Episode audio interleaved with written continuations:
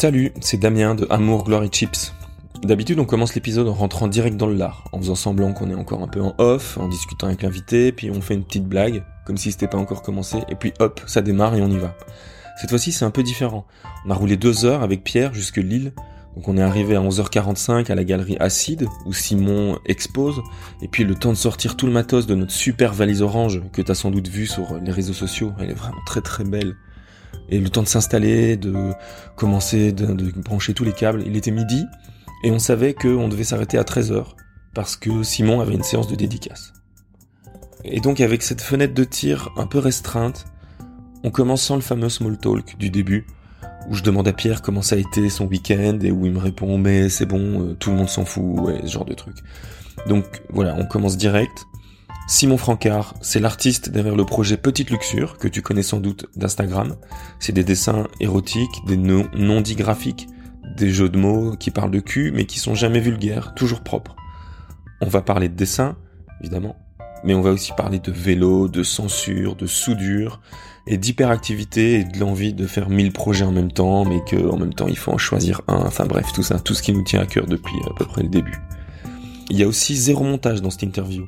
Simon a été très généreux dans ses réponses, le tout a été très fluide, donc ça a été vraiment très très facile à monter et on est très content de ce premier épisode de 2020. Donc euh, voilà, vous, entendrez ça juste après. Et alors dernière petite chose, Amour Chips sera toujours gratuit, mais sa production et le temps qu'on passe dessus coûtent un peu d'argent. Donc si tout ce qu'on fait ici et ailleurs, que ce soit la production de podcasts, euh, musique, photos, des livres et tous les autres trucs qu'on fait, si tout ça vous intéresse, bah, n'hésitez pas à nous soutenir.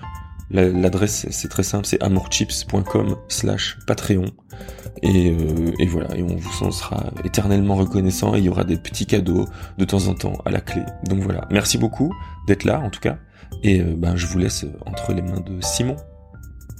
Euh, attends, ça je le couperai, mais peut-être qu'il faut ah tiens un peu plus le. Ouais. Plus comme ça, ok, ok, très bien. Désolé. Et, euh, et donc tu nous disais que tu es sorti du bois. Ça s'est passé comment cette histoire? Parce que donc je me posais justement cette question, c'est qu'au départ tu étais un peu donc anonyme et puis là du coup. Euh... Ben, ça s'est fait sur le long terme parce que ça fait 5 ans que j'ai lancé le projet et au début je voulais vraiment rester anonyme parce que ça fait 20 ans que je fais du graphisme, de la création de manière très large on va dire. Et c'est le c'est un des projets qui avait commencé à prendre où je me suis dit il faut pousser un peu et j'ai commencé. Euh, euh, je l'ai commencé par hasard, du coup je l'avais pas réfléchi, mais quand j'ai vu que ça marchait, j'ai commencé à le réfléchir et je me suis dit, faut pas que je me montre. Euh, au départ, c'était vraiment purement dans la démarche artistique, dans le sens où je voulais que les gens s'approprient les images et, euh, et, se projettent dedans, donc il fallait pas qu'ils sachent euh, quelle personne était derrière, un garçon, femme, quel âge, est-ce que j'ai des enfants, ça. D'une, c'était pas intéressant, et de deux, ça rendait vraiment un regard neutre sur les images. Donc c'était plutôt bien, ça m'a duré trois ans on va dire bien et euh, ça m'allait très bien parce qu'en plus moi je suis très bavard, mais j'aime pas me mettre en avant. Ah, et j'ai mon téléphone qui sonne. Tu peux, tu peux le prendre. Hein. Non, non, c'est une alarme pour un truc que je dois publier. Ah, d'accord. ah, oui. Et du coup, ouais, Prochaine question. je, suis très bavard, mais euh, j'aime pas trop me mettre en lumière non plus. Euh, du coup, voilà, je m'étais vraiment euh, caché derrière mes dessins. Après, il y a eu un premier truc, c'est que euh, du coup, on m'a envoyé des demandes d'interview, je faisais tout par écrit et je voulais pas faire Daft Punk non plus avec un masque, filmé à contre c'est un peu mégalo. Mais je demandais juste à parce qu'en plus comme voilà, vous allez vous apercevoir, je suis très bavard, je fais beaucoup de digressions, du coup, souvent les interviews, j'ai demandé par écrit. Ça me permettait de me relire, de synthétiser. Et en plus, ça me gardait un anonymat dans le sens où euh, il, euh, les gens me voyaient pas en direct et je tournais mes phrases de telle manière à ce qu'il n'y ait pas d'accord euh, participe passé. Du coup, c'était ni jamais masculin ni féminin. Sauf qu'il y a, je sais plus quel journal, genre l'Obs, ou, euh, ils ont tout réécrit au féminin. Ils ont dit que j'étais une, une jeune graphite parisienne. et après, bah, comme d'habitude, copier-coller sur Internet, les autres articles, les gens, ils, avant de m'envoyer des questions, ils lisaient les autres articles, ils pensaient que j'étais une femme. Je voulais pas passer pour le salaud qui se déguise en femme pour aller dans le vestiaire des filles, quoi. parce que, voilà, surtout que je suis pas mal investi dans les milieux féministes, les assos et tout, et je voulais pas passer pour un usurpateur, donc euh, j'ai commencé, mais je me suis jamais montré sur mon compte parce que voilà, j'ai pas envie que les gens me voient frontalement, mais n'importe qui qui mmh. google petite luxure voit ma gueule. ouais, ouais. Et après voilà, il y a aussi des histoires, il y a un, un prof d'art à Tel Aviv qui avait qui s'était fait passer pour moi, il avait fait un fil Twitter, ah une page Facebook et tout que j'avais pas fait à l'époque pour se faire briller auprès de ses élèves, donc. Euh, D'accord. Okay, j'ai dû faire fermer tout ça. Là, je me suis dit bon, faut quand même. Et puis voilà. Et puis dernière étape, ben, euh, le livre. Euh, il y a mon nom dans les crédits du livre en petit, c'est pas sur la couverture, mais du coup, quand on va sur la Fnac, Amazon et tout, il y a mon nom en gros, donc euh, voilà. Ouais, ouais, ouais. Maintenant, Ok. c'est trop tard. C'est trop tard, qui- ouais, ouais, sait ouais. qui. Et d'ailleurs, en arrivant, j'ai eu mon premier selfie dans la rue par un inconnu qui m'a arrêté. C'est la première fois. Ah ouais, quelqu'un t'a reconnu et Ouais, ouais, bah, grâce à ma femme en fait, donc c'était semi-privé, on va dire, mais ouais, euh, ouais, c'était drôle. Voilà. Ok, Désolé, super. C'est un peu long. mais- Mais non, mais c'est génial, c'est super. Et, euh, et justement, avant ça, toi, tu, parce que tu dis, tu as fait quand même pas mal de choses dans le graphisme, l'image, et puis tu, tu as bossé dans, tu as bossé ou tu bosses. Ça, je, je sais pas où tu en es maintenant. Est-ce que tu as tout arrêté pour vraiment te consacrer que à Petite Luxure, ou alors tu bosses encore euh, comme euh, consultant dans les boîtes de com ou des trucs comme ça Euh, alors, euh, ouais, en fait, au départ, je suis graphiste de formation. J'ai fait depuis le 2002, je travaille dans le graphisme. J'étais vraiment dans le digital au départ. Moi, j'adorais l'art numérique. Je faisais beaucoup de programmation. J'étais en colloque avec des codeurs. On, Génial. on faisait beaucoup d'art numérique, de d'œuvres autogénératives. Enfin, j'adorais vraiment ce. Il y a eu une petite période de folie au début du Flash. euh, ça a l'air tellement vieux quand on parle de Flash. Ah ouais. Euh, qui vraiment c'était hyper excitant. On allait faire des festivals à Beaubourg et tout. Et puis très vite est arrivé euh, l'iPhone, les réseaux sociaux, Flash a disparu, euh, toute la l'intrication entre le, le code, l'interaction et l'art a un peu disparu aussi. Ouais. Et le graphisme. Du coup, je suis parti vraiment plus dans la pub tradi. Euh, Là, aux dernières nouvelles, je faisais des pubs, voilà, des tournages de pubs de bagnoles et tout. Donc je me rattrapais sur les tournages parce que j'adorais aller shooter avec des chefs-op en Norvège. Euh, C'est rigolo, mais euh, disons que le cœur de métier qui était le graphisme et la création visuelle de faire une image, euh, j'étais assez frustré. Ouais. Donc euh, je travaille dans une très bonne agence que j'adore encore, hein, qui s'appelle BETC. Ouais. Tu travailles ou tu travaillais? Euh, alors maintenant je travaille encore pour eux en freelance. Ah ouais, Parce que c'est je ça. veux pas lâcher le film, mais en fait, euh, on a eu une rupture progressive. Je me suis mis au 4-5e, c'était pas suffisant. J'ai pris une année sabbatique. Ouais. Et à la fin de l'année sabbatique, comme le livre commençait, qu'il y avait beaucoup de projets, ben, j'ai été voir mon boss, je lui ai dit bon ben je reviens pas. C'est ça.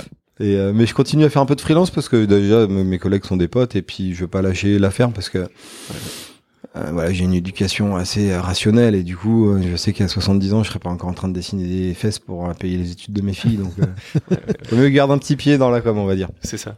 Mais donc, euh, même en ce moment, c'est vraiment ça qui te, qui t'anime Ouais à à 100%. 99% 90, ouais. ouais, c'est Ah euh, plus excitant, c'est plus rentable. Enfin, il y a beaucoup de choses qui font Ouais, que. euh, Puis c'est un bol d'air après 15 ans à travailler pour des marques et avoir des briefs et des contraintes, même si c'est agréable d'avoir des contraintes, parce que pour moi, souvent, la contrainte euh, donne euh, de la créativité. Ouais, forcément. On vient de la même C'est- école. C'est euh, hyper agréable quand on a un Eric qui appelle et qui dit bah, Tu fais ce que tu veux, je te mets le sous-cadre, j'expose et ça sera vachement bien. bah voilà. Et là, c'est une liberté à laquelle j'avais jamais goûté et j'avoue que pour l'instant, je, je souffle sur les braises parce que c'est Ouais. hyper agréable. quoi. Je le dis pour les auditeurs, mais Eric est justement dans la Oui. pièce avec nous. Salut Eric. Et donc, euh, welcome, bah merci, merci, de nous recevoir. ouais, merci de nous accueillir. Et euh, ouais, et donc tu parlais de, au début, tu, tu faisais toi-même du code ou juste tu partageais euh, des, parce que tu vois, tu, tu disais, tu, tu commençais à faire des, des créations avec du code et des trucs comme ça. Parce qu'on a, on a eu cette période aussi euh, avec, ben, je te parlais en off de, de la, la petite pub avec la voiture qu'on a fait. On l'a fait avec un gars qui s'appelle Tom Gall. Je sais pas si tu vois qui c'est. Tom Gall, euh, non, C'est aussi un, un artiste numérique belge. Enfin, lui, il a aussi bossé dans une boîte belge qui s'appelait Happiness. Enfin, qui Ouais. s'appelle Happiness. Ouais. Et puis, euh, il est parti à New York, un peu à Tokyo. Maintenant, il est revenu en Belgique. Mais euh, il est devenu un peu euh, genre un, internet artiste, quoi. Et, et il fabrique des choses. euh, Je sais pas si t'as vu passer. Il, y a, il a deux, trois trucs qui ont un peu cartonné. Genre, euh, il a fait une un pied de biche avec le F de Facebook Ah, ou un, un coup de poing américain avec le M de McDonald's. Ah ouais, ah le ouais, couteau euh, qui ça. fait qui fait le swoosh de Ah oui, Nike. le, le couteau Ah en ouais, souche de. Nike. ouais, Ah, ouais. vachement bien. Et en fait, avec lui, on avait commencé à faire des trucs un peu en essayant de détourner des choses d'internet et des trucs comme ça. Donc, Ouais. on, on prenait, euh, bah, pareil, un peu comme euh, un, un objet, un objet, un projet parallèle euh, de, à, à notre travail de graphiste à l'époque avec Pierre, où on, on s'amusait à détourner des trucs d'internet et euh, ça s'appelait l'internet club. Ah, crois qu'il doit vachement rester- bien, ouais, je crois ouais. qu'il y a- Et donc, Bah, c'est ce genre de truc que tu faisais avec tes Non, potes alors là, j'ai deux réponses déjà, parce que ça me fait penser à, à- à le travail d'un artiste que vous adoreriez, vous vous allez adorer sûrement, Felipe Villas-Boas. C'est un Ah ancien ouais, collègue de chez Publicis, Ouais, en fait. Qui est à peu près un an avant, deux avant moi, il a lâché aussi la com pour euh, partir dans l'art contemporain. Ok. Et lui il fait beaucoup de trucs comme ça, là, il a fait tout un truc avec la Tate moderne où il portait le F de Facebook comme la croix du Christ. D'accord. Ok. ouais, ouais. Il a fait toute une, un parallèle sur les pavés de mai 68 et les touches de clavier, les hashtags, enfin.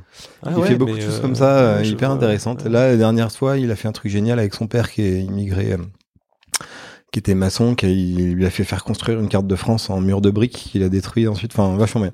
Du coup, sur les concepts. Mais moi, non, c'était pas trop ça. J'étais pas trop dans les objets. Moi, j'étais vraiment sur le, le, le, code. Je codais beaucoup. Bon, du code de graphiste, on va dire. C'était de l'action script.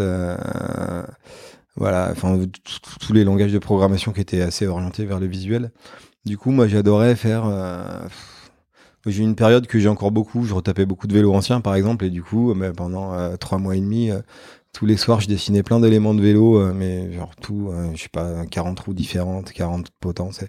Et du coup, j'avais inventé une espèce d'horloge qui, toutes les 5 secondes, euh, fabriquait un vélo complètement aléatoire en mélangeant tous les paramètres que j'avais dessinés. Ou j'avais fait une, une, poursuite de voiture dans les films, mais en fait, c'était c'était une œuvre de musique auto-générée, c'est-à-dire que chaque véhicule, euh, c'était une piste musicale. Genre, il y avait un corbillard, c'était de l'orgue.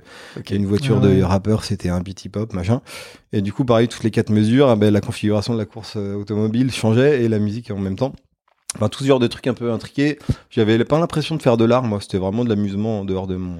Et de l'apprentissage. Voilà, et de l'apprentissage, voilà. Sauf qu'à un moment, j'ai failli me perdre parce que je faisais presque plus de code que de graphisme. ça, ouais, ouais. Mais, euh, et je me suis pris une claque euh, la première fois que j'étais à New York en 2007, où j'avais été, euh, je crois que c'était au MoMA ou Guggenheim. Il y avait les œuvres de, je crois que c'est John Maeda, qui est un mathématicien. Ouais, euh, J'ai son bouquin à la maison, un gros ouais, truc. Énorme, et il avait fait tout un travail sur les horloges, justement, mais lui, c'était bien avant moi. Et et je me souviens, il y avait ces écrans d'iMac, les tout premiers, là, en forme de bulle, ouais. avec ces horloges. Et en fait, c'est exactement ce que je faisais, moi, parce que je travaillais beaucoup sur le temps, l'horloge et tout, parce que c'est un, un, un, paramètre qui porte beaucoup à sens et qui permet mathématiquement de créer beaucoup de choses. Et du coup, quand j'avais vu ça et que c'était, voilà, le mec qui était à New York au MoMA et tout, j'étais la merde. c'est ça que je fais ça dans ma chambre. Et euh, voilà, mais voilà, je suis arrivé au mauvais moment, on va dire. Je suis arrivé au voilà, j'étais j'étais finaliste au Flash Festival à Beaubourg avec le premier gros projet que j'avais fait face à Étienne Mineur qui était ouais, ma star du moment que j'adorais. Du coup, j'avais été hyper fier parce que c'était un projet que j'avais fait en déconnant et j'étais arrivé, j'avais perdu contre lui. Il avait fait un site pour Issami Eke. Bref, du coup, toute cette effervescence m'a beaucoup plu et euh, c'est vite retombé parce que techniquement, voilà, déjà, je pense qu'on pouvait pas parce qu'une fois que Flash a commencé à disparaître, fallait se mettre au HTML5, mais mhm. je voyais les gens qui galéraient, ils mettaient six mois à faire ce qu'on faisait en 10 secondes avant en Flash et ils étaient contents.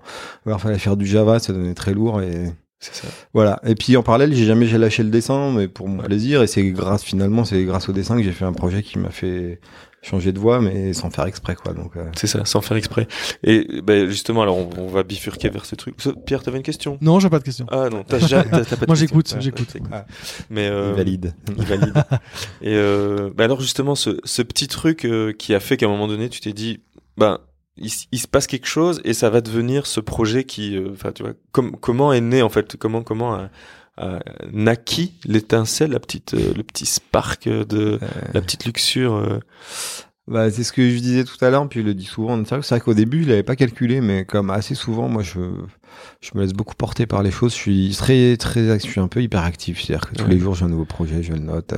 Je fais de la Je pense qu'on se retrouve là-dessus. Ouais. Et Pierre sera pas le dernier à le dire. voilà, euh, voilà, il y a quelques années, on a acheté une vieille maison, je me suis mis à la soudure à l'arc pour faire ma verrière. Enfin, voilà, je, je, J'adore apprendre des nouvelles choses. Là, j'ai passé les vacances de Noël dans une cabane au fond des Ardennes belges. J'ai brodé une veste. Enfin, ah, j'adore. Ouais, ouais. En fait, par exemple, je suis très J'ai une culture cinéma et littéraire assez mauvaise parce que je suis incapable de voir un film ou lire un livre parce que rester une heure et demie inactif. Ah ouais. Ou alors, faut vraiment que c'est un film prenant, voilà, genre Marathon Man, où il y a quelques films où vraiment je suis scotché, mais du coup, ouais, je suis un peu dans ce genre-là. Du coup, j'ai, on va dire, depuis que j'ai commencé, j'ai eu beaucoup de projets différents dans le graphisme, dans les vélos, dans beaucoup de choses. Euh... T'as probablement fait du polo. Du, du bike polo, ouais. non, j'avais beaucoup de potes qui en faisaient, mais non, c'était un peu trop hipster pour moi. Moi, je suis ah vite oui. parti, en fait, je suis arrivé à cheval entre les, les pignons fixes, on faisait des allées 4 à Paris avec des potes coursiers. Et euh, toute la vieille école de Alex Singer, des vieux cadreurs des années 30 qui faisaient... J'ai plus été attiré par les belles machines, du coup, j'ai passé plus de temps dans l'atelier à fabriquer des vélos qu'à rouler dessus, en fait. Okay. Et là, ça me revient un peu. Bref, euh, ouais, cool. du coup, voilà, j'ai eu beaucoup de sujets différents, et celui-là, comme les autres, je l'ai commencé sans faire exprès, c'est-à-dire que j'ai jamais lâché le dessin. Euh, même si à la fin, directeur artistique dans la pub, on dessine plus trop, euh, c'est souvent un plus, mais euh, disons que voilà, à part faire des refs pour mes pour mes annonces presse, ça me servait pas trop. Et je faisais beaucoup de dessins, mais vraiment le tatouage, le tradi, les sailors, machin. Et, euh, et en 2014, euh, je raconte ça parce que c'est vraiment ce qui s'est passé. Mais voilà, j'ai eu la grippe fin novembre en 2014 et j'ai commencé des bouts de dessin de pin-up, euh, genre façon bombardier américain, puis je les ai pas finis parce que j'étais crevé. Puis trois quatre jours après, je rouvre mes carnets et je vois des bouts de courbes de femmes euh, pas finis quoi. Je trouvais ça assez rigolo. Je me dis ah ça peut permettre de cacher des choses. Et pour le coup, ça c'était un coup de bol parce que je me suis aperçu que les ingrédients ils étaient là dès le départ. Le texte aussi était là aussitôt parce que euh, voilà moi je viens d'une famille assez littéraire. Mon père est prof de lettres. J'ai grandi dans les livres, même si je suis pas un très bon littéraire moi-même, mais j'ai un oncle aussi qui m'a beaucoup formé culturellement avec Tolkien et tout. Bref, du coup, les mots sont importants pour moi. Donc, disons que j'avais tous les ingrédients dès le départ, c'est-à-dire le dessin vaguement érotique et les mots. Euh, parce que aussi, comme je suis graphiste, moi, il me faut un brief, c'est-à-dire que euh, je le dis souvent, je j'essaie toujours de trouver le bon mot et après de faire un dessin parce que quand on me donne des mots, je peux en faire mille images. Alors qu'à l'inverse, quand j'ai une idée de dessin et que je le note, il peut mmh. rester six mois dans mon carton parce que je trouverai jamais les mots à mettre dessus. Parce qu'en plus, comme c'est toujours un petit twist créa dans les mots, c'est compliqué d'avoir. Euh. Bref, du coup, j'avais tous les ingrédients dès le départ, mais je savais pas que ça allait devenir ce que ça allait être parce que j'ai eu ces ingrédients-là. Je me suis aperçu que c'était très agréable à décliner parce que comme je suis un peu fumiste et surtout très hyperactif, moi, euh, passer 40 heures sur une peinture à l'huile, c'est pas mon truc. Du coup, je faisais un dessin, il est bien, il est pas bien, je passe à un autre. Ceux qui sont vraiment bien, mais que j'ai foiré une main, je pouvais leur faire trois fois parce que c'est assez rapide. Et après, faut pas croire que je dessine tout en ligne claire. Hein. Je suis pas assez sûr de montrer. Des fois, je fais cinq croquis avant de faire le bon ancrage. Tu te décalques toi-même. Voilà, mais alors ça m'a rassuré, c'est que voilà, un, de mes maîtres dans la matière, c'est euh, René Gruot, dessinateur de mode des années 60. Et euh, cet été, j'ai travaillé avec une galerie à Marseille qui a racheté tout le fond de René Gruot, ses ateliers. Du coup, j'ai atelier, j'ai eu accès à tous ses carnets de croquis et tout. J'étais sur le cul. Et du coup, euh, d'ailleurs, ils m'ont payé en lithographie. J'ai une litho signée, et je suis hyper fier. Et en fait, même lui, qui faisait des fois des femmes en deux traits, bah, il avait fait 17 croquis avant de faire son trait. Euh, bref, tout ça pour dire que voilà, j'avais ces ingrédients dès le départ, mais je pensais pas que ça allait devenir ce que ça allait être. En fait, j'en ai, comme j'en faisais beaucoup, que c'était agréable, j'ai posté sur mon Instagram perso, qui est en privé, ou c'est mes potes et ma famille. Puis j'ai vu que mentalement c'était un plaisir à en faire. Et je me suis dit, euh, à la fin, je postais plus que ça. Je me dis, est-ce que mes sœurs ont envie de voir des dessins de bites et tout Donc, j'ai créé un compte, mais même ça, je l'avais pas choisi au début. Je voulais l'appeler Luxure, et puis c'était déjà pris, donc j'ai mis Petite Luxure parce que c'était des petits dessins, mais j'avais vraiment rien calculé. Puis voilà, après, bah, j'ai mis quelques hashtags. Au début, j'avais beaucoup de hashtags pour faire venir du monde et c'est comme ça que la sauce a pris assez vite, quoi. Parce qu'avec quelques hashtags, les gens venaient. Comme c'est du snacking visuel, on va dire, parce que c'est des images qui sont assez rapides à, regarder. Et par contre, derrière, on peut y voir plein de sens différents. Je pense que c'est ce qu'il y a du marché. Puis voilà, et après coup, je me suis aperçu des qualités entre guillemets de ce que j'avais fait sans le vouloir. C'est à dire que le côté inachevé me permettait de contourner assez généralement. Bon ça n'a pas toujours été le cas mais la censure d'Instagram. Ce côté de pouvoir présenter des images hyper crues euh, sans vulgarité euh, ce que j'adorais au final j'ai dû le faire inconsciemment parce que en fait je l'avais pas pensé au départ quoi mais voilà. Donc c'est venu après coup. C'est à dire qu'au bout de 3-4 mois quand j'ai vu qu'il y avait beaucoup de gens qui s'inscrivaient que tous les jours j'avais des nouvelles idées d'images et encore à l'époque je travaillais encore à temps plein donc je faisais vraiment ça dans mes temps libres et que c'était quand même jouable, bah, puis ma femme surtout derrière, parce qu'heureusement elle est là des fois pour me dire non là t'as un truc, change pas d'idée. Donc elle, elle m'a pas mal poussé au début, puis c'est elle qui m'a poussé après à lâcher un peu mon vrai boulot pour m'y mettre à fond. Donc voilà, c'est une corrélation de tout ça. C'était une petite essentielle par hasard au départ, et après on a bien soufflé sur les braises quoi. C'est ça. Ok, cool. C'est pas mal. Enfin, je veux dire, c'est une, une, leçon un peu pour, euh, pour nous. On a tendance euh, aussi à avoir pas mal d'idées, et puis de souffler sur euh, les braises qui ne sont pas encore là euh, et souffler en même temps sur tous les projets. Euh, et on s'essouffle nous-mêmes. Et, on s'essouffle nous. Ouais. ouais. ouais, c'est sûr. Dans plusieurs projets de front, c'est compliqué. Ou il faut vraiment qu'ils soient différents parce que moi, j'ai un ancien patron qui me disait, et j'ai été hyper fier avec lui, c'était un peu même genre que moi, il a retapé sa maison hyper actif. Et il m'avait dit que son père lui disait toujours, le vrai repos, c'est le changement d'activité mentale. Ouais. Et c'est vrai que moi, je suis, enfin voilà, vous me mettez sur une plage au bout d'une demi-heure, j'ai envie de me pendre parce que j'ai rien à faire. Mais c'est vrai que voilà, je pense qu'il faut avoir plusieurs projets, mais il faut qu'il y en ait un qu'on pousse en disant c'est celui-là le principal et c'est celui avec lequel je veux gagner ma vie ou faire quelque chose. Ça. Mais voilà, moi si le soir je vais pas faire de la soudure à l'arc ou couper du bois dans mon jardin, j'aurais pas la, la paix mentale, on va dire, pour le lendemain matin dessiner des traits fins sur mon carnet de dessin, quoi. Et, euh, et donc là maintenant que tu es euh, donc comme tu disais à 99% sur euh, Petite Luxure, est-ce que parce que forcément nous quand on voit ça de l'extérieur, on se dit que c'est un super projet, il vit de ce qu'il a vraiment voulu faire et tout. Et est-ce que le la liberté est vraiment là ou alors tu sens que tu as autant de pression que quand tu bossais euh, tu vois parce que c'est un peu un truc qu'on pourrait croire, c'est que on, se dit bah voilà, il, il, a réussi à faire ce qu'il voulait faire, il a fait son propre projet, mais il doit quand même y avoir une pression de fou. De... Ah bah il y a une pression parce que ma femme elle a son compte aussi, on a deux enfants donc euh, euh, voilà, on a acheté une maison, donc j'ai un crédit. Enfin voilà, il y a des pressions, on va dire, euh, logistiques qui font qu'on n'a pas le droit à l'erreur.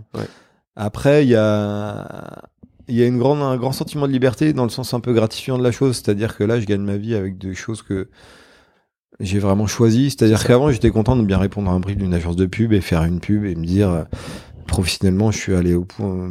Enfin voilà. Mais pour moi, le graphisme a après, on pourra en discuter parce que vous êtes de la partie aussi, mais moi, depuis mes études, je me dis les arts appliqués et les arts, c'est vraiment différent. C'est-à-dire que pour moi, un art appliqué, c'est presque plus de l'artisanat, un typographe, ou voilà. Exactement. Que euh, de, un artiste, ça peut être tout et n'importe quoi, comme scotcher une banane au mur, on a vu. Oui. Donc évidemment, on peut dire que tout est dans l'art, donc presque les arts appliqués, on pourrait dire que c'est de l'art, mais au même titre que la cuisine ou un menuisier, quoi, mhm. ou même euh, juste, voilà une banane. Mais euh, du coup, euh, il y a ce côté un peu gratifiant de me dire là, je me mets aucune barrière, je m'impose rien, c'est-à-dire que je fais ce que je veux, je fais un dessin qui me plaît.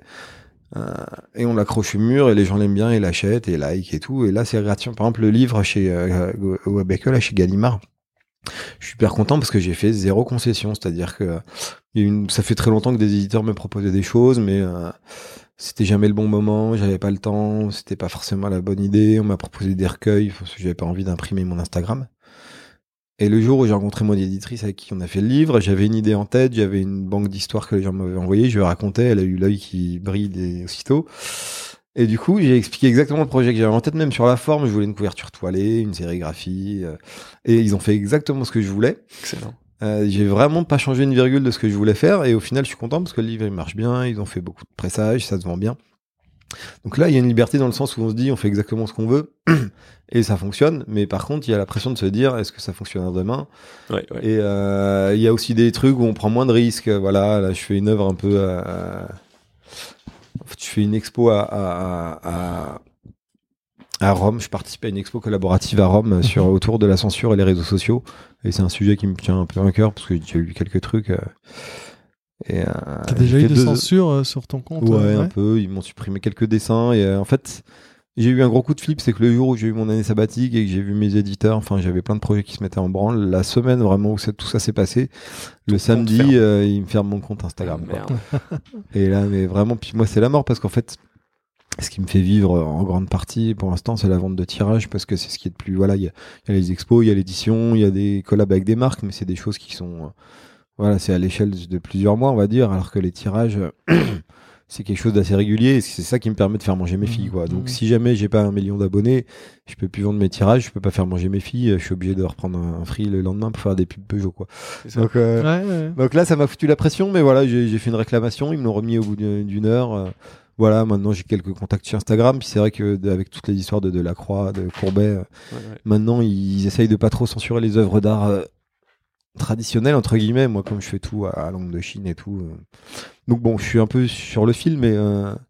bref toujours est-il que voilà par exemple là il y a une expo à Rome là-dessus euh, j'avais fait une première œuvre où été acheté une réplique de cinéma de Kalachnikov, mais on dirait une vraie. Je suis sorti du bureau de poste, franchement, les gens me regardaient.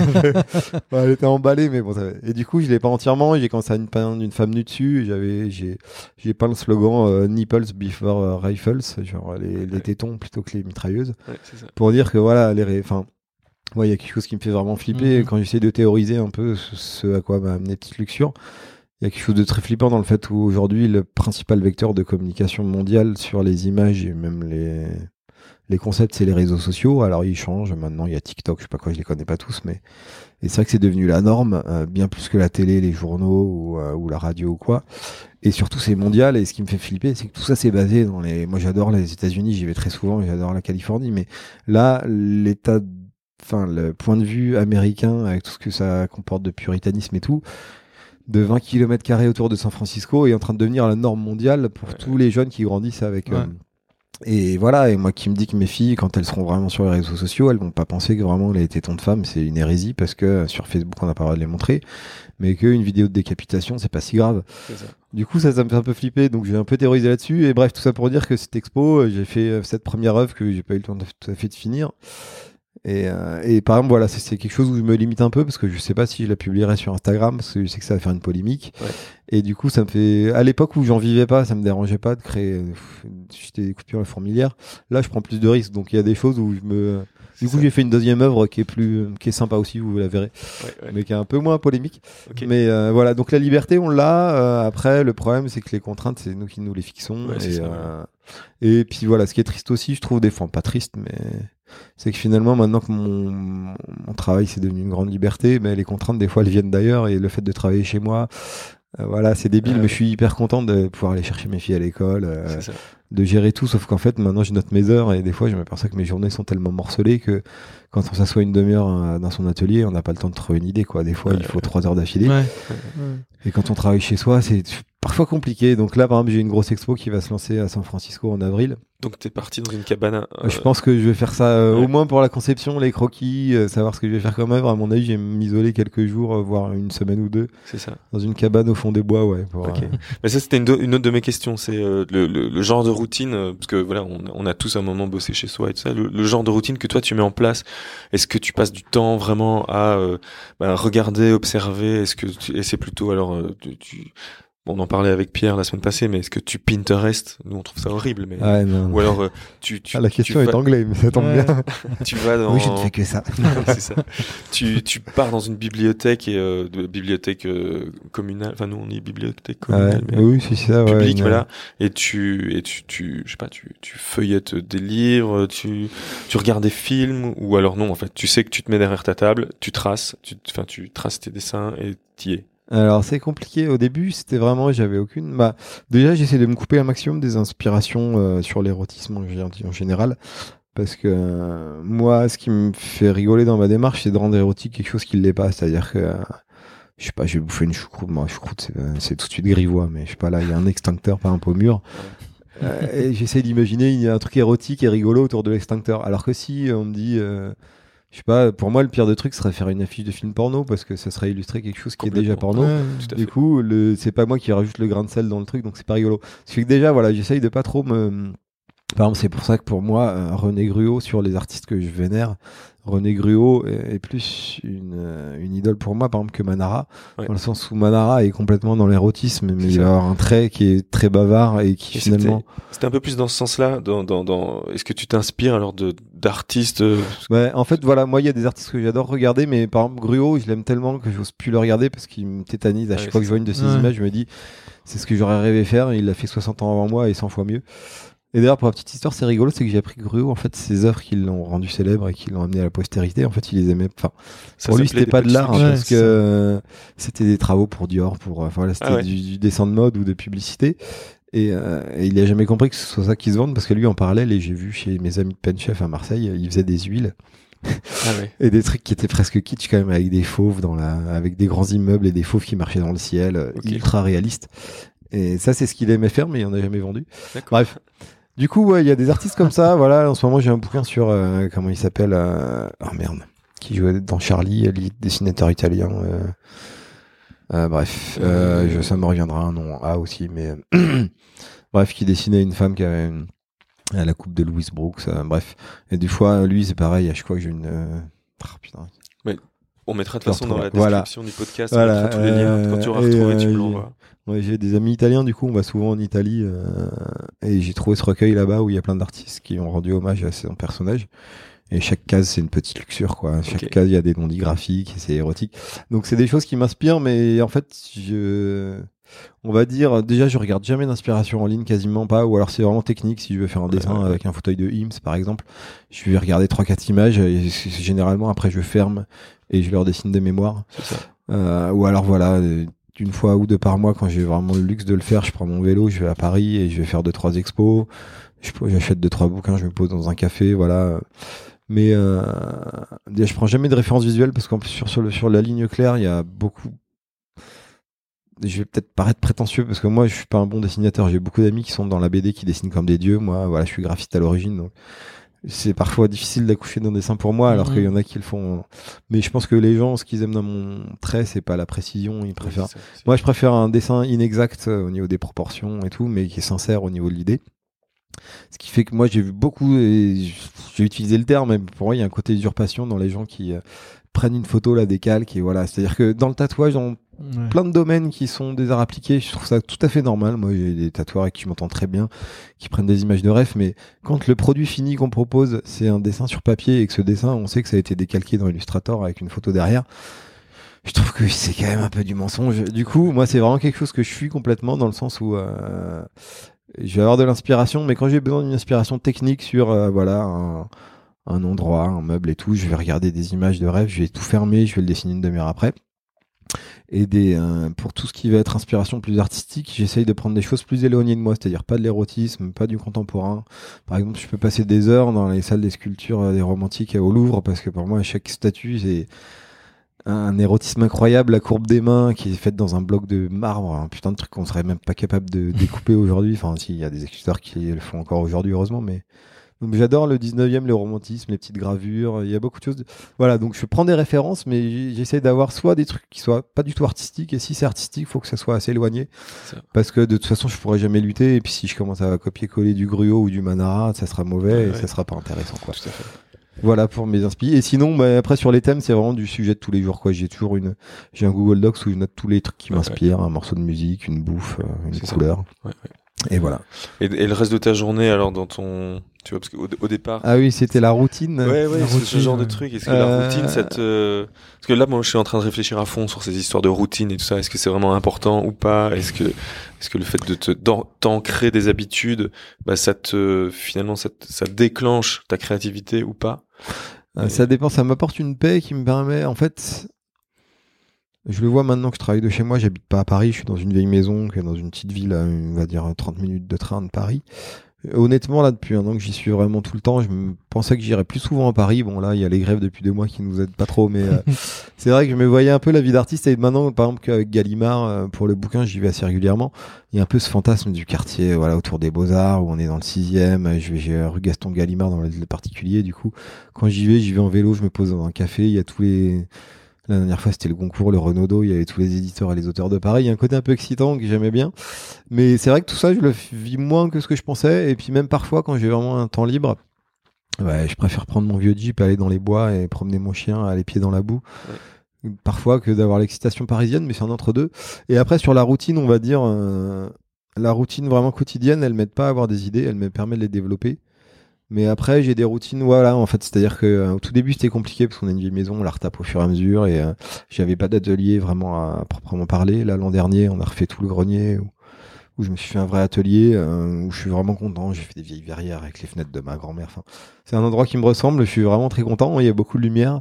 Il est un peu petit maintenant que je fais des grands formats à cause d'Eric, c'est compliqué, mais comme j'ai deux petites filles, les petits dessins, je peux les cacher, là, les grands formats, des fois, quand elles rentrent de l'école, je suis obligé de retourner des toiles parce que faut pas tout voir. Et, euh, et du coup, ouais, j'ai des routines, mais qui sont presque un peu, euh, je pense que si je racontais ce que je fais tous les matins, on me prendrait pour une vieille femme de 60 ans qui, tire les cartes, quoi, parce que je suis un gros collectionneur de tout, ma femme aussi, puis ça vient de mon père, du coup. J'ai des dizaines de vélos, j'ai euh, plein d'appareils photo, je fais beaucoup de photos argentiques, enfin, chaque j'ai une quarantaine de bleus de travail, enfin, j'ai des mélubies, voilà. Et euh... j'ai pareil, hein. j'ai plein de vélos, j'ai plein d'appareils argentiques et j'ai des bleus de travail. Ouais. voilà, bah là je viens d'en acheter un sur le chemin. Voilà, à chaque fois que je vais dans une ville, j'ai dans les friperies. Et... et bref, et dans mes lubies, j'ai les vinyles, j'ai un bon millier de vinyles, on va dire. Et euh... bref, dans ma maison, j'ai une petite alcôve qui donne sur le salon où j'ai mis tous mes vinyles et euh, l'iFi, sauf qu'elle donne sur le salon et la salle à manger. Du coup, on peut écouter ça que quand on est à table comme j'écoute beaucoup de hardcore punk ou des, des, trucs vraiment très barrés ou alors à l'inverse du blues euh, j'ai deux extrêmes c'est le delta blues ou alors carrément le, folk euh, presque les chansons moyenâgeuses enfin tout le revival folk des années 60 euh, de, de murder ballads de trucs mm. presque gothiques j'adore.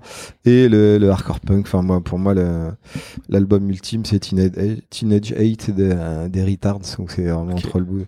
Et du coup quand ma routine, moi, le matin, c'est on a plein d'encens un peu chelous qu'on achète aux États-Unis, des trucs. Euh, du coup, souvent le matin, je me fous dans mon bureau quand tout est calme et euh, j'allume un encens un peu chelou. J'adore les encens de cathédrale et tout. J'aime pas du tout les encens au patchouli. Je sais pas quoi. Faut vraiment que ce soit un truc qui qui, évoque la mort. Non, t'as l'impression d'habiter dans un manoir du 18e, c'est ça. Et euh, voilà, typiquement, moi, le disque de la routine, c'est euh, The Power of True Love Note de euh, Judy non pas Judy Collins, euh, c'est Collins, mais je sais plus son prénom. Shirley Collins, qui était une, une, chanteuse anglaise qui est sortie un moment avec Alan Lomax. Et c'est un album où elle fait que des chansons presque moyenâgeuses avec sa sœur qui joue en espèce d'orgue qui sonne comme un arc de barbarie. c'est que des histoires sur les rois Richard et tout. Et euh, moi, si je mets ça, c'est bon, je peux dessiner pendant 12 heures, quoi, parce que j'ai vraiment la paix. Et, euh, il me manque juste la grosse forêt en face, quoi, mais ça, je l'ai pas. Et ça, c'est vraiment la routine de la journée où je veux dessiner au calme et tout. Ça va pas me permettre de trouver des idées. Mais par contre, euh, quand je suis dans cette disposition-là, je peux prendre 40 croquis et je vais faire des ancrages à fond et, euh, et c'est cool, quoi. Voilà. Excellent. on mettra tous les liens de, bah, je crois, voilà, je crois qu'on écoute le même genre de musique, donc ah c'est super.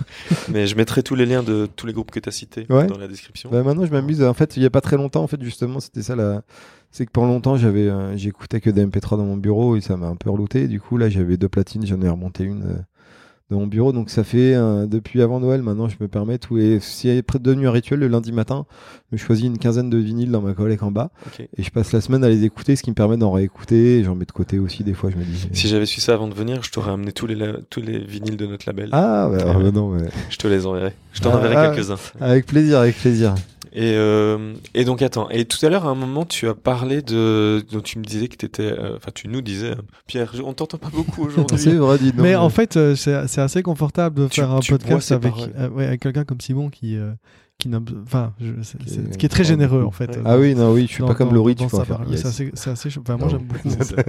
mais ouais, non, désolé, forcément, je prends, je prends une, une position un peu de de spectateurs presque. Ça. Mais parce ah que j'aime désolé, je un peu plus la parole. Écouter, si tu, tu donneras une cote à la fin.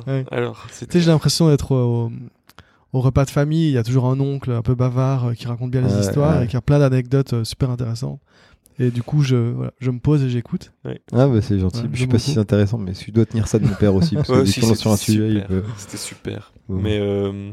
et donc attends, tu m'as perdu maintenant avec tes histoires. Ah, on parlait de routine. Non mais euh, non non mais et tu disais que tu es assez investi dans les mouvements féministes et tout ça. C'était aussi une des questions, c'est que donc par rapport au sujet qui est traité et tout ça, est-ce que ça t'est déjà arrivé parce que je sais qu'il y en a d'autres euh, et, et, donc attends parce que je me paume dans ma question. Mais ce que je voulais dire, c'est Quoi je ne comprends pas où tu veux en venir en fait. tu parlais de polémique, qu'est-ce qui se passe non, mais c'est parce, que moi je suis un peu euh, aussi euh, éloigné de tout ça. Euh. Mais il y, a, y a des polémiques. Après, ouais, il y a eu. Moi, j'en crée, j'en crée régulièrement des polémiques. malgré moi, en fait, c'est compliqué. Je marche souvent sur des œufs, mais maintenant c'est le cas tout le temps sur Internet, surtout sur ces sujets-là, et surtout maintenant que je commence à sortir du bois, c'est-à-dire que à une époque où personne ne savait qui j'étais, on, on pouvait pas trop angler mes trucs. Euh, parce que forcément, moi, je dessine, je, m'impose pas, je suis pas un magazine, j'ai pas une ligne éditoriale. Euh, donc je dessine vraiment ce qui m'inspire. J'ai pas envie de me forcer à dessiner un truc qui va pas m'inspirer parce qu'il faut le faire. Parce que je sais que s'il y a pas de plaisir au moment où je fais le dessin, il y a pas de plaisir où on le regarde. Et, euh, et c'est vrai qu'à l'époque où j'étais vraiment anonyme, on me l'a jamais trop reproché. Alors que franchement, c'est débile, mais je suis sûr qu'on file tous mes dessins à un psy et il va très vite pouvoir dresser un portrait qui sera le mien. Mais euh, ce qui fait que c'est drôle, je me suis fait clasher parce qu'on pensait que j'étais une fémène et que je mettais euh, les hommes dans des positions de soumission tout le temps. Euh, on m'a clashé parce que j'étais un, gros solas qui représentait que des femmes et qui objectisait les femmes. Donc euh, il y a vraiment tous les cas de figure et et c'est vrai que moi c'est voilà parce que souvent bah, après voilà on va me reprocher de ah tu fais pas tel type de personne, tu fais pas tel type de relation, tu je fais oui, oui, alors oui, je suis désolé, il y a plein de choses où je voudrais, par exemple, voilà, évidemment, on me dit souvent mes dessins sont pas racés, entre guillemets, on reconnaît pas des gens de couleur, ou, parce qu'en fait, pour moi, c'est un peu un non-dessin, c'est-à-dire que si je pouvais dessiner des bonhommes patates, je le ferais, parce que plus ils sont neutres, entre guillemets, plus les gens vont pouvoir se projeter. Sauf que moi, étant un homme blanc français, voilà, euh, hétérosexuel, ah, bah, du coup, les choses que je trouve neutres sont pas forcément la neutralité pour d'autres donc c'est compliqué, je peux pas être universel, donc je suis obligé de demander parfois euh, aux gens de faire un effort intellectuel pour se. Et moi, c'est vraiment quelque chose que j'aime parce qu'après avoir fait 15 ans de publicité où on prémâche le, le message aux gens parce qu'on les prend pour des cons, je trouve que c'est vraiment un gage de, de confiance aux gens, de leur dire, faire confiance à leur intelligence. pour euh, interpréter le dessin comme ils peuvent, enfin comme ils veulent entre guillemets. Sauf que voilà, du coup, avec toutes les polémiques actuelles, c'est vrai que souvent les gens font pas exprès, mais en tout cas l'interprètent euh, parfois à tort. Euh... Mais ça, tu, si tu veux que les gens se projettent, après ils se projettent comme ils veulent aussi. Voilà, c'est ça. S'ils ont quelque part envie de voir le mal dans donc ils se font plaisir. C'est vrai que moi typiquement, euh, des fois aussi, me représente de pas montrer des gens en gros et tout. Alors en plus, j'adore. En plus, c'est horrible, mais personnellement, moi, j'adore les formes. Sauf que comme j'ai un trait que je veux vraiment minimal, souvent, je me laisse un peu portrait par mon trait. Et du coup, j'essaye maintenant d'intégrer un peu des plis, des choses comme ça, sauf que ça complexifie le trait. Et du coup, je m'éloigne un peu de mon ma volonté de faire quelque chose de naïf et de simple en rajoutant des plis à droite à gauche. Donc j'essaye de trouver, mais ça c'est vraiment un effort que j'essaye de faire. Après, le fait de dire, ah, mais on reconnaît pas tel type de personnage, tel type de race ou tel. Par exemple, on me dit souvent, il y a très peu de scènes homosexuelles masculines. Alors oui, c'est vrai, mais du coup, j'ai l'impression que je sais pas qui alimente quoi, parce que quand j'ai fait un appel à histoire pour mon livre, j'ai reçu 900 histoires et quasiment entre 850 et 900. Et sur les 900, il y avait une histoire entre deux hommes. Et j'ai voulu la mettre dans le livre, mais en plus l'histoire était pas très bien écrite, ça m'a pas inspiré visuellement, donc je me suis dit j'ai pas envie de prendre le mot de service parce que voilà. Ouais, ouais. Alors que j'ai beaucoup de 80% des histoires que j'ai reçues c'était des femmes, il y a eu beaucoup d'histoires de femmes entre elles aussi. Donc j'ai aussi un peu pris la matière, en tout cas pour le livre. Ce qui fait que voilà, on m'a reproché pas mal de choses. Euh, on m'a clashé il y a pas longtemps parce que j'objectivisais les femmes et euh, je leur ai expliqué. Et voilà, par exemple, que je représentais pas de. Sauf que par exemple, moi, je suis abonné à Félix Eon. Faut que vous alliez voir ce mec sur Instagram. C'est un artiste brésilien qui fait que des scènes queer et homosexuelles, euh, enfin gays entre hommes. Et c'est un travail exceptionnel. Il fait des gouaches, on dirait des images des années 40. Je suis vraiment ultra fan. Et je me dis voilà, oui, alors je suis désolé de pas pouvoir tout euh, tout représenter. Du coup, ça crée des polémiques, mais je pense que les gens, faut qu'ils arrêtent aussi de penser que tel type de personne ou tel artiste va tout faire, faut qu'ils fassent leur marché. Et voilà, et qu'ils s'abîment à Félix et Eon pour avoir des scènes homo et queer parce que personne va lui reprocher de pas faire de scènes hétéro à lui. Qui s'abonnent à moi s'ils veulent des trucs euh, avec des couples hétéros ou des femmes ou des choses comme ça. C'est aux gens de faire leur marché aussi, mais voilà. Euh, et après, moi, je suis investi dans les milieux féministes, mais euh, moi, j'ai grandi, j'ai que des sœurs, j'ai que des filles, j'ai grandi avec des femmes, j'ai pas été élevé comme un garçon. J'en ai beaucoup souffert dans mon enfance, donc euh, je pense que j'ai une très grosse part féminine dans moi. Euh, euh, ma femme m'a toujours reproché de pas savoir faire d'image féminine et maintenant que je fais un projet qui fonctionne, les gens pensaient que j'étais une femme. Donc bref, j'ai un rapport à la féminité qui est assez fort pour moi, mais voilà, je suis un homme, donc est-ce qu'un homme peut se présenter de féministe? Je sais pas. J'ai pas envie de passer pour un usurpateur. Moi, j'ai eu beaucoup de valeurs sur beaucoup de sujets, euh, et ce qui fait que j'ai été très vite associé, mais parce qu'on m'a demandé la première expo que j'ai faite, c'était à Los Angeles, c'était une féministe punk qui avait fait une expo géniale. Elle avait, ça s'appelait Lifetime of Dick Pics. Pendant un an, elle s'est abonnée à tous les sites de rencontres. Elle a enregistré toutes les Dick Pics qu'elle a reçus. Et après, elle a reconstruit un immeuble, un appartement entier avec des meubles, des tapis, des papiers peints et tout. Et elle a mis partout comme des photos de famille les photos de bites qu'elle a reçues. et elle a demandé aux, à des artistes de faire plein d'œuvres. Du coup, on avait fait des trucs hyper euh, revendicatifs et tout. Parce que j'avais fait un cuniste et marqué shut, shut your mouth, je sais plus. Mais euh, donc en fait, c'est les féministes un peu barrés qui sont venus me voir et du coup, j'étais hyper content de pouvoir y participer et maintenant, je le fais beaucoup. On travaille avec un salon à Paris, désolé papa, où c'est quasiment que des femmes et on fait des week-ends entiers où on tatoue de mes dessins et tout est reversé à des associations féministes. Je travaille avec la Brigade de l'amour où on fait de temps en temps des sweatshirts, c'est pareil. On... Ouais, ouais. Du coup, voilà, je mets souvent mon travail euh, au service de ce genre de cause. Euh, voilà, mais plus de manière euh, pour aider des associations, on va dire. Après, euh, je vais pas faire des affiches. J'ai fait quelques affiches un peu pro-féministes et tout, mais j'ai pas envie de politiser mon travail. Moi, je suis vraiment sur un point de vue un peu léger. Il y a tellement de façons lourdes de parler de ces sujets. Voilà. On m'a déjà reproché de faire du féminisme bas de gamme. Je suis tant mieux. Ça veut dire qu'il est accessible parce que je suis pas Simone de Beauvoir. Et il y a évidemment, heureusement, il y a des féministes très sérieux qui théorisent tout ça et qui je pense qu'il devrait avoir beaucoup plus de voix au chapitre.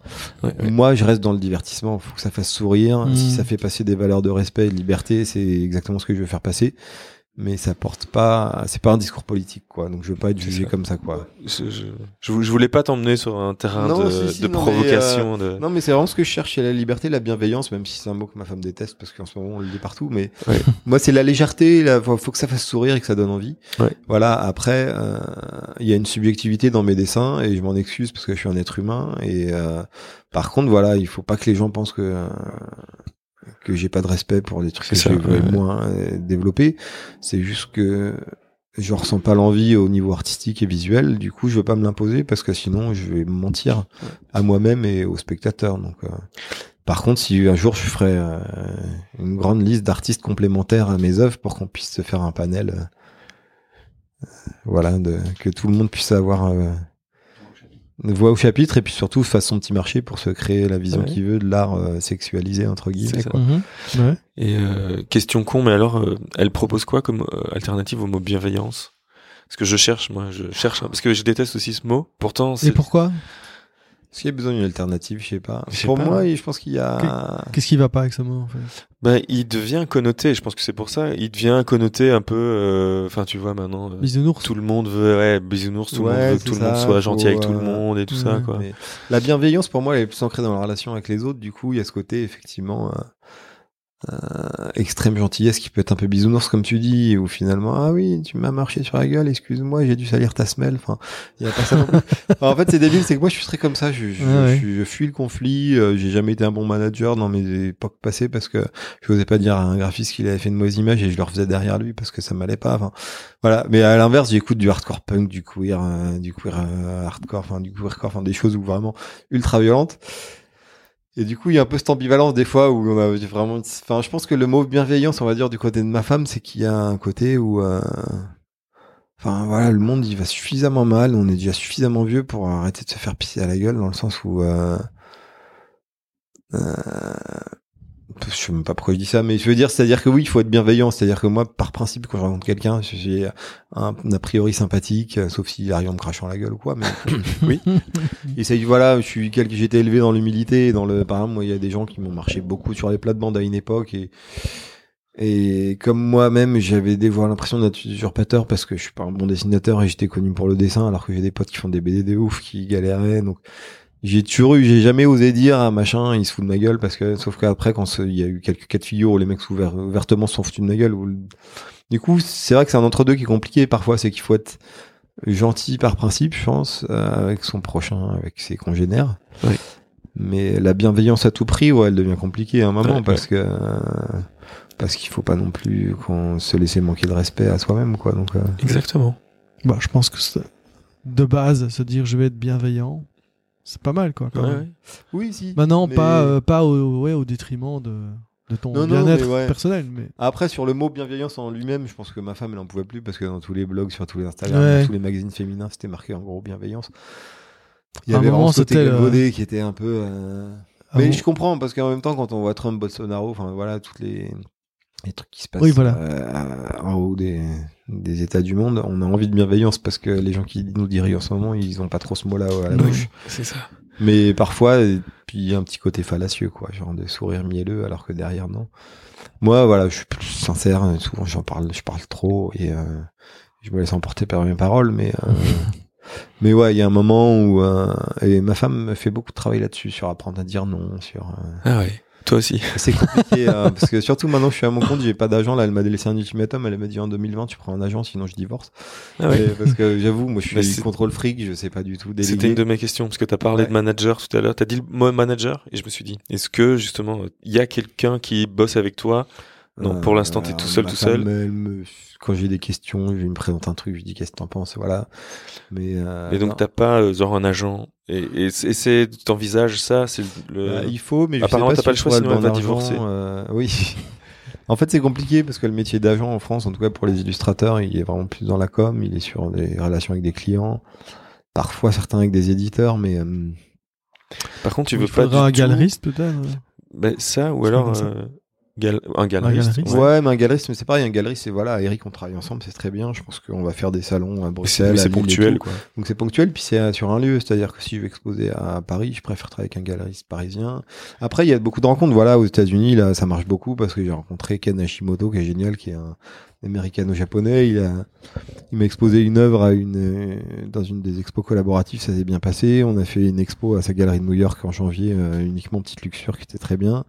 Du coup, là, il m'a exposé à la foire de Miami. On va faire une expo à San Francisco, là, au mois d'avril. Du coup, il y a des rencontres qui permettent de développer tout un truc. Euh, et effectivement, un galeriste pour monter une expo, c'est génial parce qu'on file des heures et il gère tout. euh. mais sur un contrat d'éditeur, sur. euh, Voilà, moi, il y a une partie logistique quand je fais des tirages à la maison. J'ai acheté un traceur, je préfère tout faire moi-même et tout. Et, euh, Et du coup, gérer mes commandes de papier, d'enveloppe, coller les timbres. Là, avant de vous rejoindre, j'étais dans un café avec mon Mac. J'ai 12, 12 prints qui ont été perdus en décembre. Il faut que je les retrouve et que je les renvoie. ça, des fois, voilà, il y a des semaines où je passe plus de temps à répondre aux mails, à coller des timbres, à, à vérifier que telle œuvre est bien arrivée dans telle ville, que le cadre est pas cassé c'est peut-être un assistant. C'est ça. Là, on est plus dans le côté assistana. Mais moi, quand je parlais de agent ou manager, c'est genre justement quelqu'un qui va t'aider à développer encore plus le projet, à trouver des éditeurs ou trouver des gens autour, qui va utiliser son réseau pour toi. Parce que je crois que après, c'est un milieu que je connais pas bien, mais euh, et, et, je, mais dans l'art, à part euh, les galeristes, mais donc qui sont, comme tu l'expliquais tout à l'heure, vraiment sur des moments ponctuels et peut-être plus géographiques, euh, géographiques ouais. Euh, ouais. vraiment une espèce de manager agent. Est-ce que ça fonctionne comme ça? Tu, Est-ce que tu Ouais, et j'ai pas trop l'impression, en tout cas, comme en ce moment, je, je creuse vachement la fibre artistique parce que j'ai beaucoup de marques qui me proposent. J'ai fait quelques trucs là, j'ai fait les baskets pour clé. Euh, ouais. Je bosse pour les couteaux DJ aussi, on va refaire un peu parce que je les connaissais d'avant. Euh, on avait lancé la marque avec mon agence à l'époque. Donc je travaille un peu pour des marques, mais j'essaye vraiment de creuser le filon artistique parce que c'est hyper euh, excitant de bosser pour des galeries ou euh, parce qu'on raconte les histoires qu'on veut, voilà. Et ça, il n'y a pas vraiment de métier d'agent d'artiste entre guillemets, c'est-à-dire que moi là, j'ai beaucoup d'amis illustrateurs qui ont des très bons agents et qui leur ont présenté les books et tout, et les agents disaient, enfin pas le book parce qu'il n'y a pas vraiment de book, mais mon travail. les agents disaient ouais c'est cool, on aime bien, mais d'une c'est un peu niche parce que c'est quand même cul quoi, c'est-à-dire que je peux pas faire du grand public. Et puis mon dessin est pas suffisamment intéressant pour qu'on voilà, euh, il y a un, il y a pas longtemps, il y a un mec de télé assez connu qui m'a appelé euh, pour illustrer son bouquin. Euh, bon, son éditeur déjà il m'a appelé 15 jours avant les remises des fichiers. voilà. Donc ça s'est pas fait de, manière générale, mais c'était pas quelque chose d'érotique. Donc j'ai envie de lui dire oui mais non parce que lui il adorait parce qu'il y avait un côté jeu de mots, il aimait bien mes mots aussi. Donc je pense que c'est pour ça qu'il l'avait proposé à son éditeur mais je me voyais pas illustrer ces trucs parce que c'était pas érotique et du coup et en plus comme les bons mots c'est pas moi qui les trouvais mais le mec en question il restait plus que mon trait et honnêtement euh, hmm. même sans me voiler la face et en étant très humble et tout je sais que mon trait il est pas très fort par rapport à plein d'autres gens qui ont un trait j'ai installé une identité de marque maintenant c'est reconnaissable petite luxure c'est du noir du beige un bon mot machin un trait de cul mais techniquement ça n'est pas suffisamment intéressant parce que si on retire le fond et les mots et en plus l'érotisme eh ben, ce qui reste c'est une coquille vide. Donc euh, donc c'est pour ça tous ces projets là je peux pas les prendre. Et les galeries les, les agents dans le marché français ils travaillent beaucoup sur ce genre de choses. il y a pas de puis moi je sais pas démarcher j'ai pas envie de démarcher. Je pense que c'est peut-être une fierté de ma part. J'attends qu'on m'appelle donc, euh, puis parce que je, je, sais que quand une galerie m'appelle pour m'exposer, c'est qu'ils ont vraiment envie. Ouais. Je me vois pas aller déposer des, euh, des, des leaflets dans les. C'est pour ça que j'ai jamais exposé à Paris, parce que je pense que les galeries parisiennes, elles sont déjà trop courtisées. Alors là, il y a un projet qui va être cool, je pense. On en reparlera plus tard, mais c'est vraiment les prémices. Mais on me dit souvent, viens exposer à Paris, viens exposer là. Je fais oui, mais non, on m'a pas proposé, donc je vais pas aller m'imposer. donc euh, c'est pour ça. Et du coup, il y a pas vraiment d'agents qui bossent avec les galeries en France. Je pense qu'aux États-Unis, ça existe plus les agents d'artistes euh, entre guillemets. Ça, vraiment. Donc c'est pour ça, non, j'ai pas d'agent, mais il me faudra peut-être un assistant parce que là, euh, là, j'ai discuté avec Agathe Sorlet, euh, je, que vous avez peut-être vu aussi, qui est aussi un peu dans le même domaine, qui fait de l'illustration mignonne, un peu érotique, qui est vraiment génial. On l'adore avec ma femme. On discute beaucoup sur Instagram euh, parce qu'elle est hyper sympa. Agathe Sorlet, c'est deux sœurs en fait, Agathe ah et euh, c'est Agathe que je connais plus moi, sa sœur, je sais plus comment elle s'appelle, je crois qu'elles sont jumelles. Ok, mais je mettrai le. Vous mettrez ouais, très très très bonne illustratrice, euh, très féminine et elle fait aussi un peu d'érotisme et tout. Et là, on a discuté avant-hier et je lui demande s'il y a un agent justement. Elle me dit, mais comment tu fais? Je lui dis, je suis toute seule et là, elle fait genre 15 000 émoticônes. oh mon dieu Parce que même elle qui est plus jeune que moi, qui a, qui lancé son truc, il y a peut-être il y a un ou deux ans de moins que moi, on va dire elle a déjà mieux rodé son truc quoi. Bon après c'est pas pareil elle est plus jeune elle a pas d'enfant elle reconstruit pas une baraque en parallèle. Ouais parce que elle elle a un assistant ou une assistante. Non mais par exemple voilà c'est tout ce qui va être tirage d'art et tout. Elle a un atelier qui fait des trucs. ouais, ça. et là j'attends qu'elle réunisse de voilage et elle va me les présenter parce que quand elle m'a raconté comment ça se passait je me dis mais comment je fais pour euh, pour tenir euh, là voilà mon traceur est tombé en panne euh, il faut que je le ramène à Paris en bagnole et je peux plus faire de tirage pendant 15 jours machin que quand on prend un vrai pro qui le fait, c'est quand même euh, autre bah chose quoi. Mais après il y a des trucs voilà, je vais me mettre à la linogravure par exemple, j'en avais fait à une époque. Ah ouais. Et donc il y a des trucs que je vais continuer à faire moi-même qui sont à cheval entre la production et la création parce que parce que c'est existant, je me suis racheté une vieille presse et tout donc euh, C'est marrant, j'ai commencé ça la semaine passée. Ah ouais, voilà. moi ça fait un moment que j'en faisais un peu, puis là j'ai racheté une presse parce que j'avais revendu l'autre. Puis j'ai une très bonne amie qui fait de la sérigraphie, on fait des trucs ensemble aussi et tout donc euh, OK, cool. Voilà, puis beaucoup de médias que je voudrais faire, des céramiques aussi là, et des bijoux. Bah ouais, c'était un peu une de parce que là on a quoi? On a une petite heure. Ouais. ouais T'as encore un peu de temps toi ou tu Un petit quart d'heure, ouais, mais vas-y. Hein. Mais euh, ouais, donc là c'était une question pour pour amener vers la fin justement le, le futur et d'autres projets. Donc là tu parles déjà d'autres envies, d'autres médias, d'autres et t'as donc là t'as quoi? T'as as plein de choses qui arrivent pour 2020 21 22 et alors dans les projets fix fix ouais là, il, va y avoir un partenariat avec une marque. Il y a l'expo à San Francisco surtout euh, j'avais plein d'envie mais un peu freiné mon galeriste parce qu'il m'a dit en fait à, New York ça marchait ça a très très bien marché parce qu'il y a un milieu artistique très bon à New York les gens arrivent, ils achètent ça comme des t-shirts H&M. Enfin, c'est. Il m'a dit à San Francisco, je voulais faire des grandes pièces, des trucs plus barrés, des sculptures, des mises en scène et tout. Il m'a dit fais gaffe parce que euh, à San Francisco, les gens qui ont de l'argent, c'est les gens de la tech. Et c'est pas des gros acheteurs d'art, ils vont pas se faire des collections de ouf, donc euh, ils veulent bien lâcher 1000 dollars dans un dessin, mais pas 5000 dans une sculpture de ouf. Donc bref, donc je vais un peu calmer là-dessus, mais mmh. sinon voilà, ça c'est le gros projet, c'est voilà, il y a ça. Je vais avoir un partenariat avec une autre marque, on parle d'un autre livre avec mon éditrice qui n'aura rien à voir avec ça. On fera jamais de tome 2, les gens me demandent, ah, on peut t'envoyer des histoires pour le tome 2, je fais non, ça va devenir le courrier du cœur sinon. Ça. Donc euh, ça sera un livre objet euh, qui va être très beau euh, je travaille aussi avec elle parce que moi j'adore l'art épistolaire. J'avais déjà fait des histoires où j'écrivais des. Ça, je vais le refaire bientôt d'ailleurs. Euh, tenez-vous euh, sur mes stories. Il y a quelques années, j'avais récupéré un stock de cartes postales aux encombrants et j'avais. Je viens de recommencer à envoyer des cartes à des potes. Ah voilà.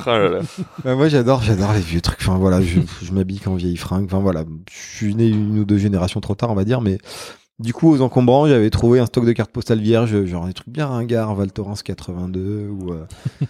et, euh, et du coup, j'avais écrit aux gens. En fait, j'avais demandé aux gens. Il y avait une quarantaine de cartes. Euh, dites-moi qui voulait que j'écrive et je vous en... j'envoie une lettre d'amour de votre part.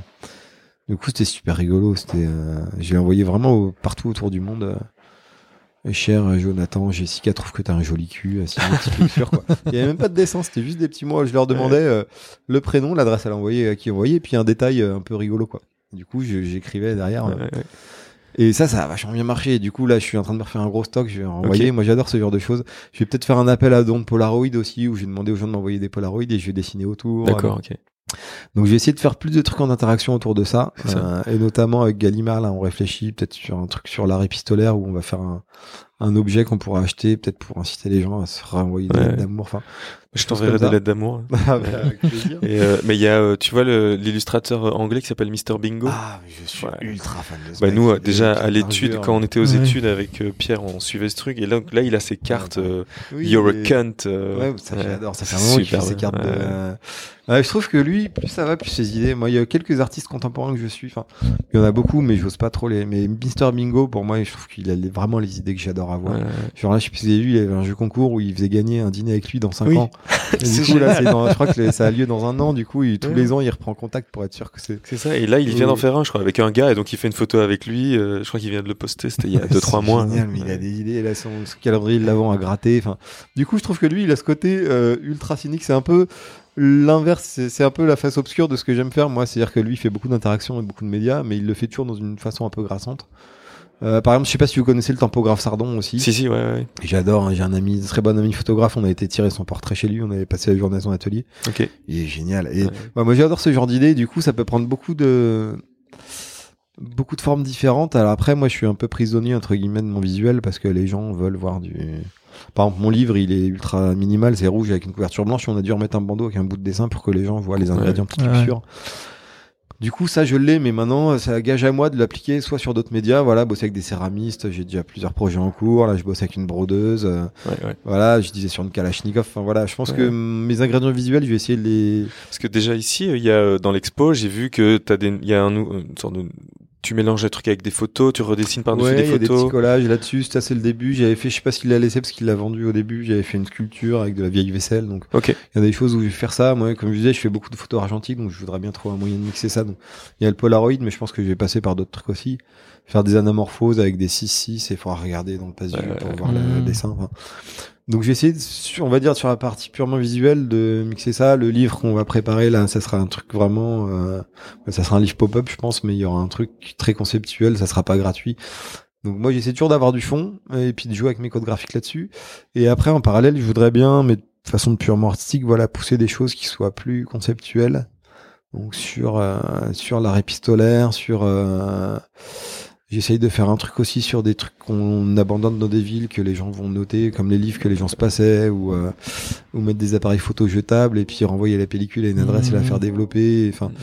voilà. Alors il y a des trucs qui rentreront dans le cadre de petites luxures ou non. Euh, par exemple, j'ai un projet, je pourrais jamais, mais ça fait des années que je veux le faire, c'est euh, récupérer plein de vieux outils, genre des vieilles perceuses, des euh, et j'ai plein de plein de phrases hyper trash qui vont autour, genre avec une perceuse marquée ouvre bien la bouche, avec un vieux sécateur, tu auras plus de pune, tu pourras plus jouer du Chopin après, enfin voilà. Et les fondre dans le béton et foutre ces objets avec des espèces d'oriflammes façon, enfin voilà. Mais ça, ça n'a rien à voir, mais c'est des genres de projets que je garde en tête. Voilà. Peut-être qu'alors ça peut être un projet ou un moment qui, sont sous ton propre nom plutôt que petite ça, luxure euh, comme euh, ouais ouais c'est c'est euh, j'ai plus l'exemple en tête mais il y a des artistes qui ont commencé qui ont été très identifiés avec une sorte, comme toi, avec une image de marque, et puis à un moment sont partis sur leur propre nom et ont justement pu ouvrir complètement euh, et faire ce qu'ils voulaient euh, sans être tenus par le. Ouais, ouais, non, mais c'est ça. Puis voilà, après, je suis en train de refaire un BMX à ma fille, et ça fait deux mois que je fais une guitare euh, avec un bidon d'essence. voilà.